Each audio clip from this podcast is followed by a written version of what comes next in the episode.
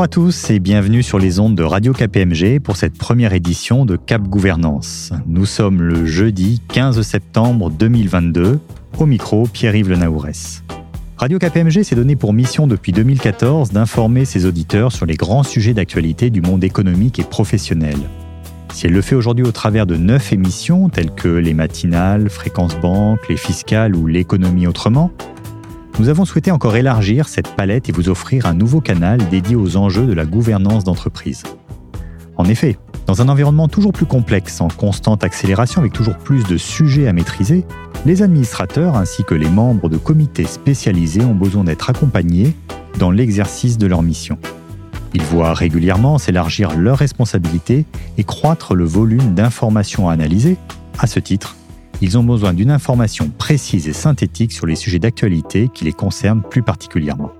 Travaillant au sein des activités de gouvernance, risque et conformité de KPMG Advisory, j'aurai le plaisir de vous présenter cette émission en compagnie de Jean-Jacques Dègre, avocat, membre du conseil scientifique de KPMG Avocat et professeur émérite de l'école de droit de la Sorbonne. Jean-Jacques, bonjour et bienvenue dans Cap Gouvernance. Bonjour Pierre-Yves et bonjour à tous nos auditeurs. Comme vous, je suis ravi de participer au lancement de cette nouvelle émission. Je viens de résumer en quelques mots l'ambition affichée par Cap Gouvernance. Peut-être pouvez-vous compléter mon propos sur le format de cette émission? Cette émission bimestrielle sera l'occasion de décrypter en 20 minutes l'essentiel de l'actualité financière, juridique, mais aussi d'appréhender les nouveaux enjeux et de partager les bonnes pratiques au sein du Conseil et des comités.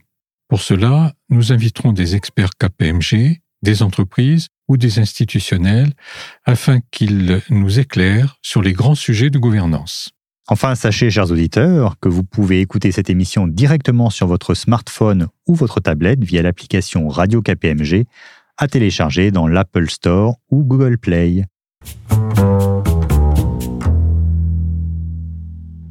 Pour ce tout premier numéro de Cap Gouvernance, nous allons tout d'abord accueillir au micro Jean-Marc Discours, associé et président du Board Leadership Center France, qui va nous expliquer l'ambition de ce réseau international déployé par KPMG. Ensuite, nous poursuivrons avec l'essentiel de l'actualité de la gouvernance.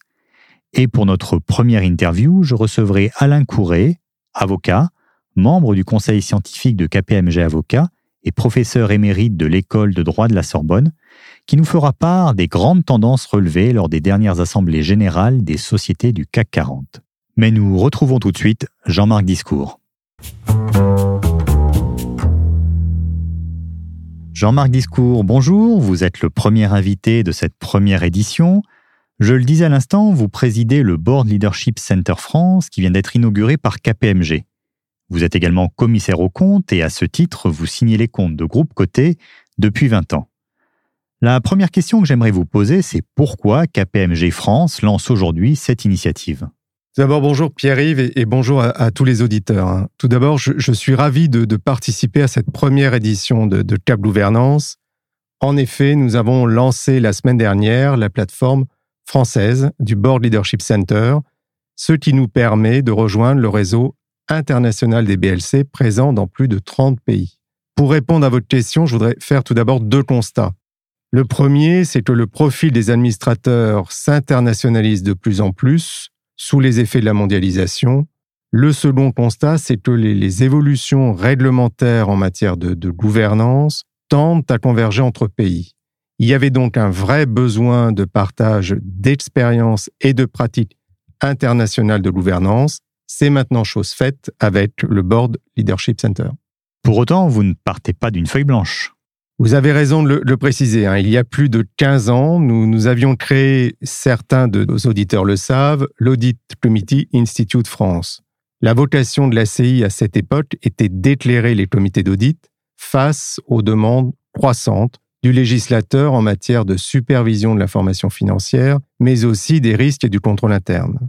Nous sommes fiers du travail accompli et de notre collaboration fructueuse avec les membres de comités d'audit et je remercie tous ceux qui nous ont suivis jusqu'alors. Et je les rassure, nous allons poursuivre au sein du Board Leadership Center cette initiative. Mais aujourd'hui, notre ambition avec le BLC est plus large. Nous souhaitons accompagner tous les administrateurs dans leur mission de supervision qui se complexifie chaque jour davantage, notamment avec les questions ESG.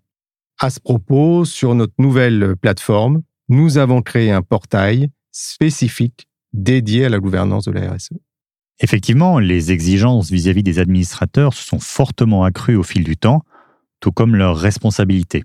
Il devenait indispensable de leur fournir les informations et l'éclairage dont ils ont besoin pour exercer leur mission. Vous évoquez à l'instant une nouvelle plateforme, Jean-Marc. Pourriez-vous nous en dire un peu plus? Oui, bien sûr. Nous avons conçu une plateforme pour répondre aux attentes spécifiques selon que vous soyez administrateur, membre de comité d'audit ou membre de comité RSE. Cette plateforme a donc trois accès distincts. Chaque administrateur, en fonction de son profil, pourra consulter facilement nos publications, benchmarks et outils. Parmi les nouvelles publications, les questions clés pour la gouvernance présentent de manière très synthétique, en deux pages, sur une problématique spécifique, à la fois notre vision des enjeux ainsi qu'une liste de questions à poser aux dirigeants. Notre plateforme permettra également d'écouter ou de réécouter les meilleurs moments de notre conférence et de parcourir les comptes rendus des réunions du cercle de la gouvernance de KPMG. Enfin, les administrateurs auront aussi connaissance de tous les événements BLC organisés dans le monde et pourront, s'ils le souhaitent, y participer. J'en viens à ma toute dernière question, Jean-Marc. Les administrateurs sont-elles les seules personnes auxquelles le BLC souhaite s'adresser? Non, l'ambition du, BLC est clairement d'être utile à l'ensemble des interlocuteurs réguliers des administrateurs au sein de l'entreprise. Par exemple, secrétaire général, directeur financier, directeur de l'audit interne. Tous les dirigeants trouveront au sein du BLC des informations qui pourront les aider dans leurs interactions avec les administrateurs. Nous invitons donc nos auditeurs à se rendre très vite sur le site internet du Board Leadership Center, accessible dès maintenant sur kpmg.fr. Ils pourront également, s'ils le souhaitent, y poser directement leurs questions aux équipes de Jean-Marc Discours qui se feront un plaisir d'y répondre.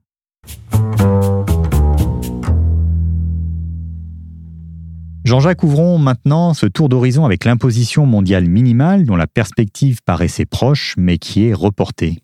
La proposition vient de l'OCDE et comporte deux volets qui seront présentés en détail dans une prochaine édition des fiscales à laquelle vous êtes d'ores et déjà invité.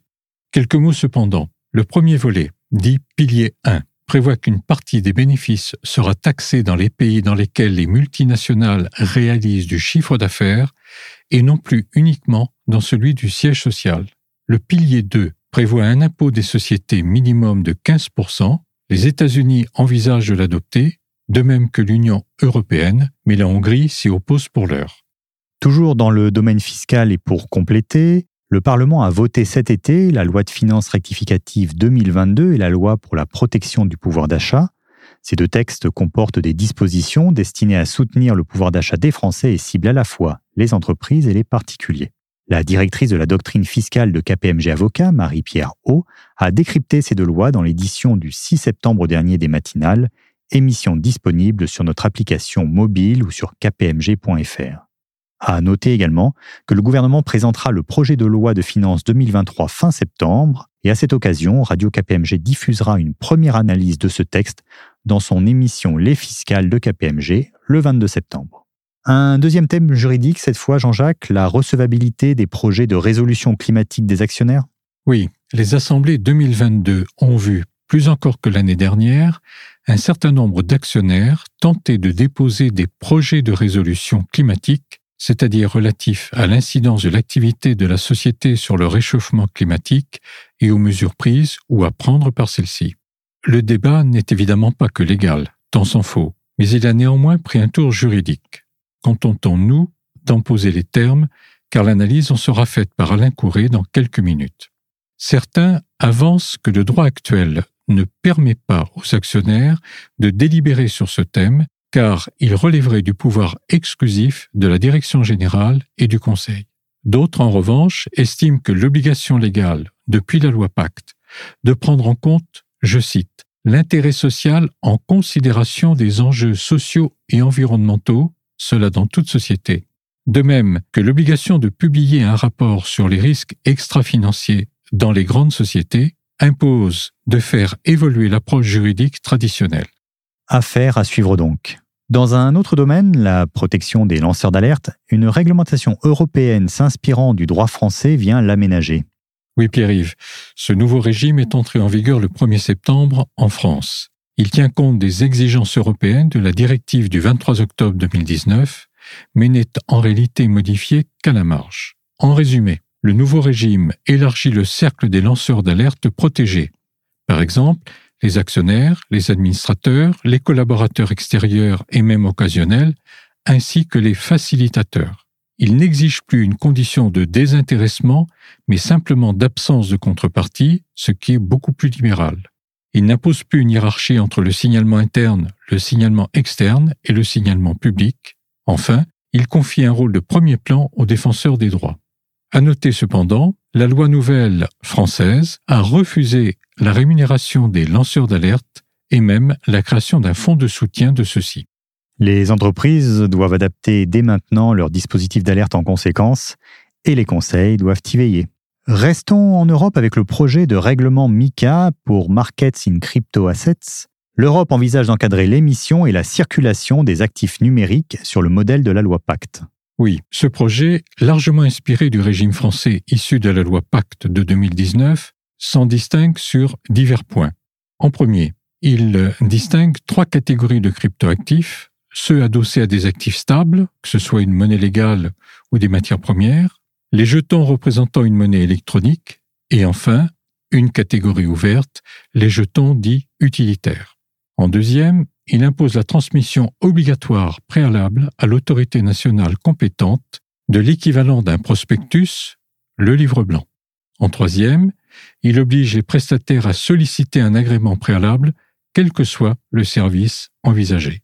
Enfin, le projet impose des règles de protection des consommateurs par une information loyale et claire et l'instauration d'un droit de rétractation et prévoit la sanction des abus de marché. Ajoutons que ce projet de règlement a fait l'objet d'un accord de principe en trilogue et devrait être publié d'ici la fin de l'année pour entrer en vigueur 18 mois plus tard. Nous vous en tiendrons informés sur ces ondes. Intéressons-nous maintenant aux informations extra-financières et à la future directive CSRD. À la déclaration de performance extra-financière viendra se substituer, Jean-Jacques, un rapport de durabilité. Oui, à terme. Des informations plus fines seront exigées, tenant compte de la double matérialité, c'est-à-dire l'impact de l'environnement sur l'entreprise et l'impact de l'activité de l'entreprise sur l'environnement. Surtout, cette future directive s'imposera à un plus grand nombre de sociétés, celui-ci devant être multiplié par 5 à l'échelle européenne. Cet été, les entreprises se sont inquiétées de la multiplicité des référentiels de durabilité et ont demandé que soient coordonnées les normes européennes, les normes internationales de l'ISSB et les normes américaines. La question du reporting extra-financier est un sujet évolutif qui doit être suivi de près par les conseils. La publication de la nouvelle directive devrait intervenir fin 2022 ou au début de 2023. Cet été, les hackers ne sont pas partis en vacances. L'hôpital de Corbeil-Essonne fut ainsi la cible d'une grave cyberattaque en août et d'un chantage aux données. Malheureusement, la question de la cybersécurité est devenue un sujet de préoccupation permanente pour les entreprises, qu'elles soient publiques ou privées. Une attaque peut survenir à tout moment, avec à la clé des risques de réputation, de blocage de l'activité et bien d'autres ennuis encore. Elle nécessite une politique de sécurité mise à niveau de manière continue. Un sujet sensible auquel les conseils doivent s'intéresser. Dans un tout autre domaine, le métaverse est un univers purement virtuel, en trois dimensions, dans lequel on entre grâce à un casque de vision virtuelle et dans lequel évoluent des personnes virtuelles, les avatars. Il peut être créé autant de métaverses que l'on veut. L'ex-Facebook en est aujourd'hui le plus grand promoteur, d'où son nouveau nom, Meta.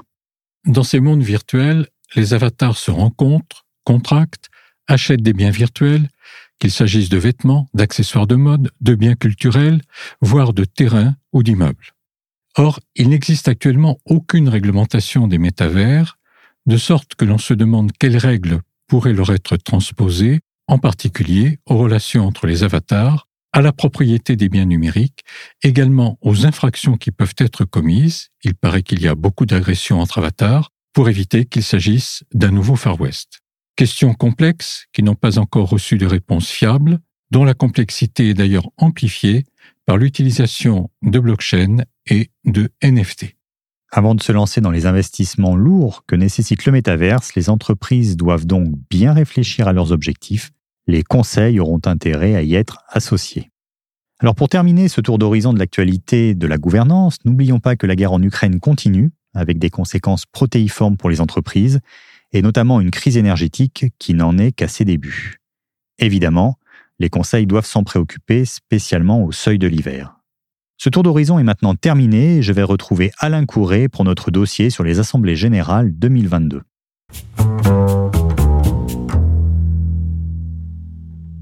La saison des assemblées générales 2022 des sociétés du CAC 40 s'est achevée le 15 juin dernier avec l'assemblée générale du groupe Veolia, ce qui nous permet aujourd'hui de vous proposer, chers auditeurs, un tour d'horizon de leurs principaux enseignements.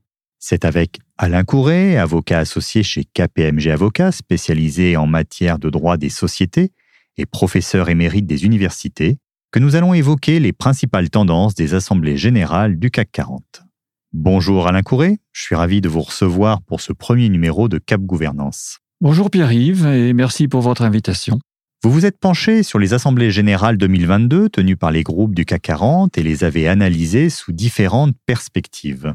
Tout d'abord, du point de vue de leur format, nous aurions pu penser intuitivement que la pandémie de Covid-19 allait entraîner un mouvement général vers une approche plus digitale de ces assemblées générales, aussi bien dans leur organisation que dans la faculté de pratiquer le vote direct à distance. Et il ressort de votre analyse qu'il n'en est rien. Effectivement, Pierre-Yves, c'est la première surprise de notre étude. Tout d'abord, la possibilité de la tenue d'assemblée générale exclusivement en avait été jugée inutile au printemps 2022 par les pouvoirs publics du fait de l'amélioration constante de la situation sanitaire. La règle était donc la tenue d'assemblée traditionnelle. Finalement, ce fut plutôt une bonne chose puisque ceci a permis de renouer le dialogue actionnarial qui avait été mis en sourdine pendant deux ans et qui est consubstantiel à l'idée même d'assemblée.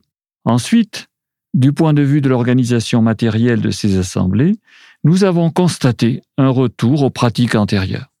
Vous voulez dire qu'il y a eu une sorte de retour en arrière? Absolument. Alors que l'on avait réfléchi à la possibilité de pratiquer le vote en direct à distance, que l'utilisation des procédés digitaux avait été encouragée, eh ben, on ne constate aucun progrès de ce point de vue en 2022. Et pire, la seule société du CAC 40 qui avait organisé en 2021 un vote en direct à distance, Amundi, n'a pas réitéré l'expérience cette année.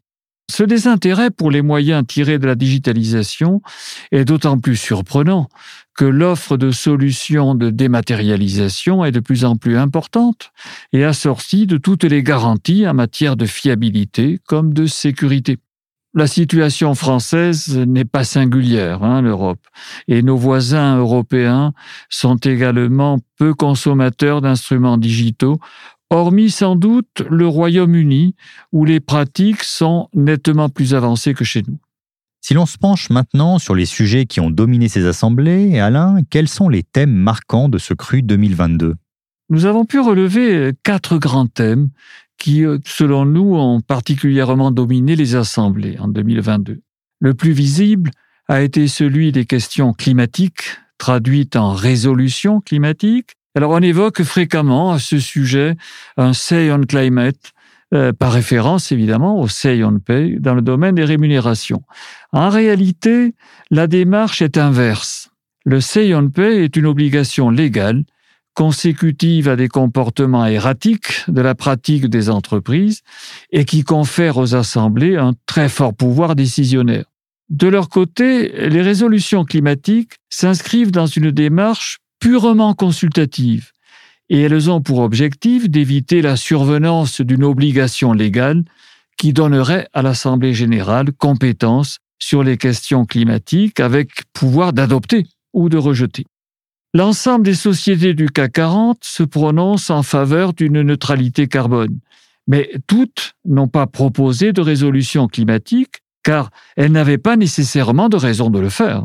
En 2020, une résolution de ce type avait fait l'objet de discussions, trois en 2021 et dix en 2022. Les questions climatiques et environnementales occupant très régulièrement le devant de l'actualité, finalement, cette première thématique est tout à fait dans l'air du temps et devrait continuer à prendre encore de l'importance au cours des prochains exercices. Autre thème marquant que vous souhaiteriez partager avec nous, Alain? Depuis de nombreuses années, la rémunération des dirigeants fait partie des sujets brûlants des assemblées générales et 2022 ne déroge pas à la règle. Toutefois, cette année, la question s'est cristallisée sur quelques rares cas spectaculaires qui ont abouti à des votes négatifs ou à des scores inhabituellement bas. Une indemnité de départ a été rejetée et dans un autre cas, le bénéficiaire avait renoncé à cette indemnité avant l'Assemblée générale. En moyenne, les votes portant sur les rémunérations se sont établis autour de 80%, peut-être un peu moins, ce qui témoigne notamment de l'influence des recommandations négatives de certains proxys en ce domaine, même si l'essentiel des rémunérations a cependant été adopté, parfois confortablement, malgré des campagnes d'opposition de certaines agences de conseil en vote. Mais ce score est loin du score moyen d'adoption de 94% qui était constaté autrefois. La question des rémunérations des dirigeants ne semble donc plus faire l'unanimité parmi les actionnaires. Avant de prendre l'antenne, vous me disiez que la question de l'organisation du pouvoir au sein des groupes reste également très présente en 2022. C'est bien cela, Pierre-Yves. Plusieurs assemblées l'ont mise à leur ordre du jour. Le phénomène constaté de la dissociation croissante des fonctions de président du conseil d'administration et de directeur général a trouvé de nouvelles illustrations, sachant que le basculement du CAC 40 vers ce mode de gouvernance s'était quand même surtout réalisé dans les AG 2021. La philosophie de ces dissociations demeure toutefois très marquée hein, par une vision franco-française de nature successorale qui fait de l'ancien président directeur général le nouveau président. Outre-Manche, où la dissociation est la règle, le président du board n'est jamais un ancien président ou un ancien directeur général de l'entreprise. L'Allemagne, de son côté, impose un délai de carence de deux ans à l'ancien président. Les agences de conseil en vote regrettent souvent qu'en France, les nouveaux directeurs généraux doivent travailler dans l'ombre de l'ancien président directeur général.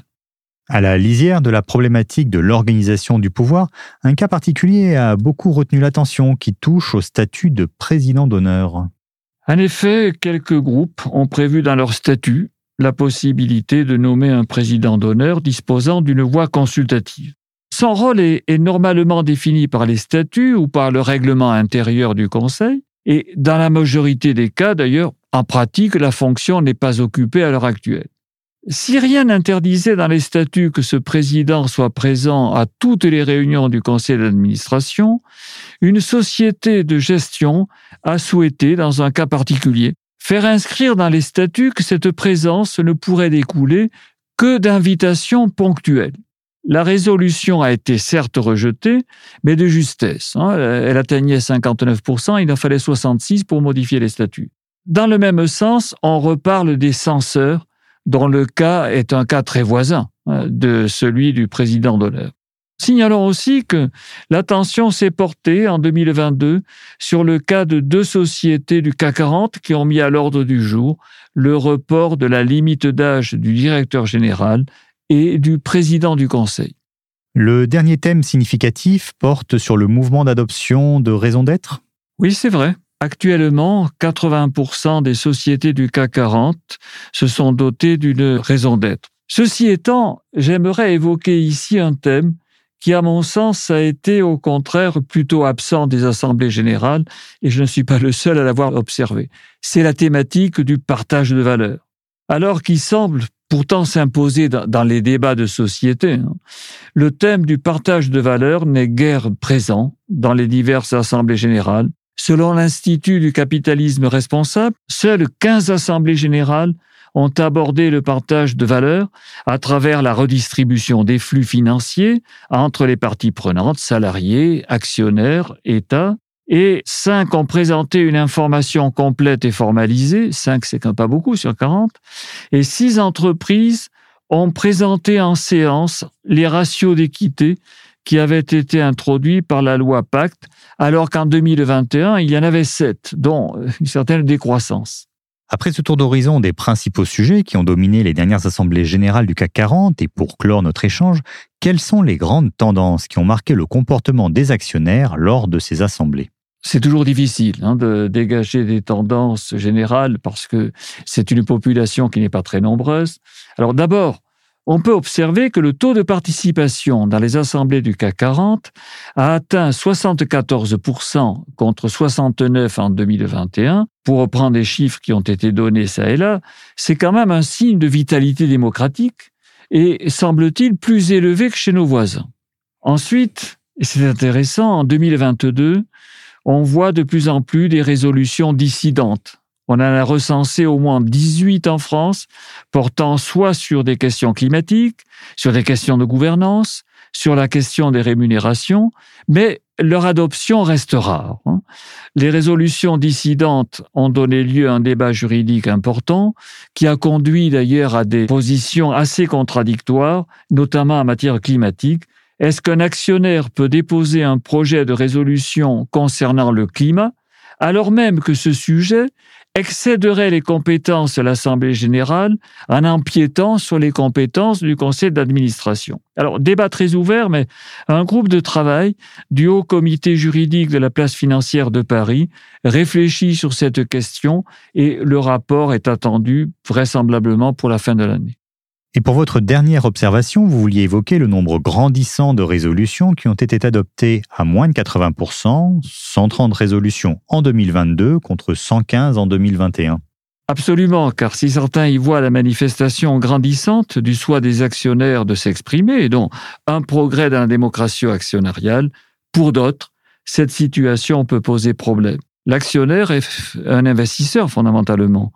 Ce chiffre de 80% témoigne d'insatisfaction importante et donc peut précéder le départ de certains actionnaires. Il est donc important que le dirigeant réfléchisse à ces oppositions grandissantes. Au Royaume-Uni, la problématique a été abordée par le Code de gouvernance et selon le UK Corporate Governance, lorsque 20% ou plus des voix se sont exprimées contre une résolution portée par le conseil d'administration, la société doit indiquer lors de l'annonce des résultats du vote comment elle va consulter les actionnaires pour comprendre les raisons de leur refus. Dans les six mois suivant l'Assemblée, elle devra publier les raisons qui lui ont été communiquées et en faire un résumé dans le rapport annuel de l'exercice suivant. Et je pense que la question se posera assez vite en France de savoir si l'on doit adopter ou non une attitude semblable. Cette QV 2022 des assemblées générales était donc riche d'enseignements. D'un côté, sur la forme, ces assemblées s'inscrivent dans la continuité de ce qui se pratiquait avant la pandémie.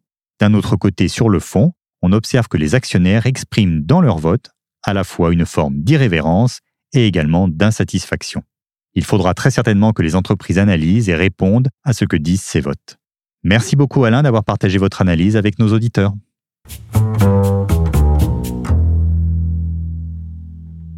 Avant de terminer cette édition, Jean-Jacques Dègre, avez-vous quelques recommandations de lecture pour nos auditeurs? Je crois utile de signaler deux rapports du Haut Conseil juridique de la place financière de Paris, le HCJP. Le premier rapport, paru en mai, porte sur les évolutions du droit des sociétés que l'on pourrait envisager à la suite des dispositions exceptionnelles prises pendant la pandémie de Covid. Alain Courret en est l'auteur principal. Le second rapport, paru en juillet pour son premier volet, présente une cartographie critique des très nombreux textes relatifs à la prise en compte des risques extra-financiers par les entreprises. Enfin, je vous recommande, d'une part, le nouveau guide des bonnes pratiques du comité d'audit publié par l'Institut français des administrateurs juste avant l'été, mais aussi notre dernière enquête internationale portant sur la diversité dans les conseils, enquête disponible sur le site du Board Leadership Center de KPMG. À ce propos, Citons l'interview de Stella Vitchenian de KPMG, parue dans l'AGFI le 8 septembre dernier. Nous vous recommandons également de vous rendre sur le site du Board Leadership Center de KPMG France, accessible sur kpmg.fr, pour y trouver toutes les ressources mises à votre disposition. De nous retrouver sur la page LinkedIn de KPMG France où sont postées toutes les actualités du cabinet, et bien sûr, d'écouter sans modération Radio KPMG grâce à notre application mobile. Voilà, cette première édition de Cap Gouvernance est maintenant terminée. Nous espérons qu'elle vous a plu et nous vous attendons encore plus nombreux le 17 novembre prochain pour la deuxième édition. Merci pour votre attention et à très bientôt.